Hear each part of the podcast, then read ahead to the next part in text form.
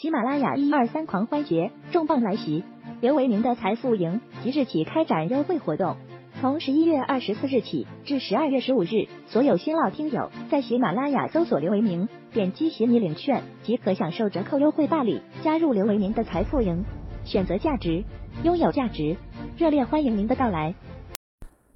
大家下午好啊，二零二一年十二月三日十五点十九分啊。今天的国内市场呢，普遍表现比较稳定啊，股市指数全面上涨，个股行业板块也都是普涨啊。这也是承接了昨天欧美股市，尤其美国股市啊，在昨天这个反弹的一个走势。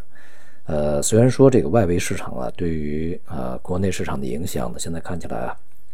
呃相对有限啊，并不是特别大，但是啊，整体的这个节奏的影响呢，还是呃。不可忽视的啊，它仍然在起着作用。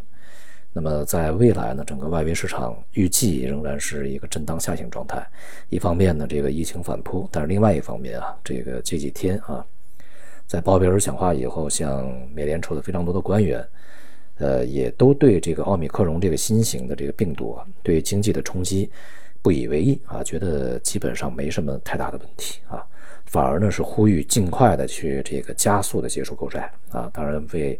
呃这个提前加息做准备啊，这个是现在非常明确的一个方向啊。因此呢，这个外围市场啊，它的这种反弹啊，恐怕也就是反弹啊，它是一个震荡这个下行的状态。而在 A 股里面呢，势必也会呃这个受到这种震荡啊这个下行的一个影响啊。呃，从行业板块上来说呢，今天这个像港口啊、绿色电力啊、这个国防军工啊、白酒这些板块的表现都非常不错啊。呃，像港口呢，它是呃涨价效应啊，这个呃造成的一个极极端啊，就是集中的一个大幅上涨啊。预计这种这个状况呢，也会在短期炒作以后告一段落啊。那么在未来呢？因为航运价格在前期上涨，而这个港口装运价格并没有涨啊，所以说似乎有点不太呃合理，或者是不太平衡。那么现在呢，这个航运价格也是从高位大幅回落，港口的这个呃涨价的空间啊啊预计也会比较有限啊，所以说这种短期的波动呢，可能暂时还很难引起一个长期的一个大的趋势变化。而对于这个跨年来说啊。呃，一些板块是强者恒强的啊，呃，我们只需要看它，看今年下半年以来哪些板块涨得非常好啊。现在呢，其实它仍然是充当着主力军的啊。这个我们没必要呢，在过程中这个每天盯着一些热门板块，呃，以每天的一些波动去衡量在未来跨年的一个配置的呃一个级别啊，配置的重要性，这也是没有太大意义啊。另外呢，就是从经济上面呢，这个今天的市场上涨了多少，也有一些呢，就是对于未来可能啊，这个政策会宽松的一个预期啊。因为现在经济下行压力比较大，今天的财新啊公布的这个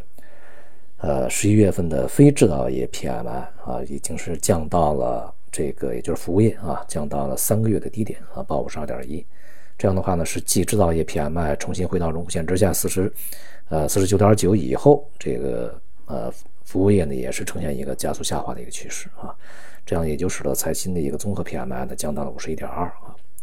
这显示着这个整体的经济仍然是受到比较大的压力的。那么在这种状况之下，是否这个货币政策一定会要去宽松呢？首先，第一个就是它在从紧这种可能性不是特别大啊，就是说它。在现在的基础之上，跟随美联储这个也是一样的啊，这个汇率流动性甚至加息，这个可能性目前看基本几乎上没有啊。但是它是否会大幅宽松，我觉得这个恐怕也呃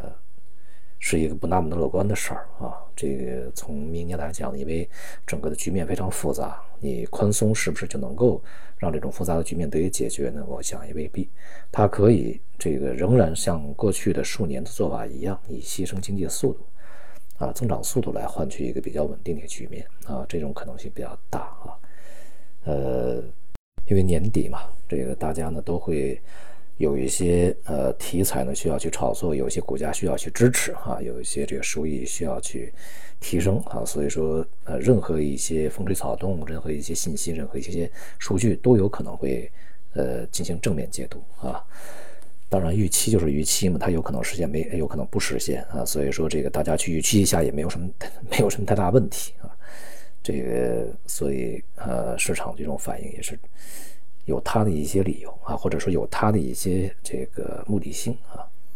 那么另外一方面呢，从外围上来看啊，对于这个中国的一些堵截呢，也在升级。呃，在昨天这个美国和欧盟啊所采取的峰会以后呢，也是发表了一个据他们所说是强而有力的啊这个对中国的一些声明。当然从内容看呢，也没有什么特别多的啊这个实质一些东西进展啊，就是喊口号式的一些东西啊，还是一些老问题啊，可以说老调重弹吧，没有什么太多新鲜的啊。但是呢，也可以显示出，就是这个美美欧啊，在对华这个政策方面的他们的一致性啊，现在也是同盟的这种色彩越来越强烈啊，这也是在未来呢，这个我们始终会呃不得不去面对的一个问题啊。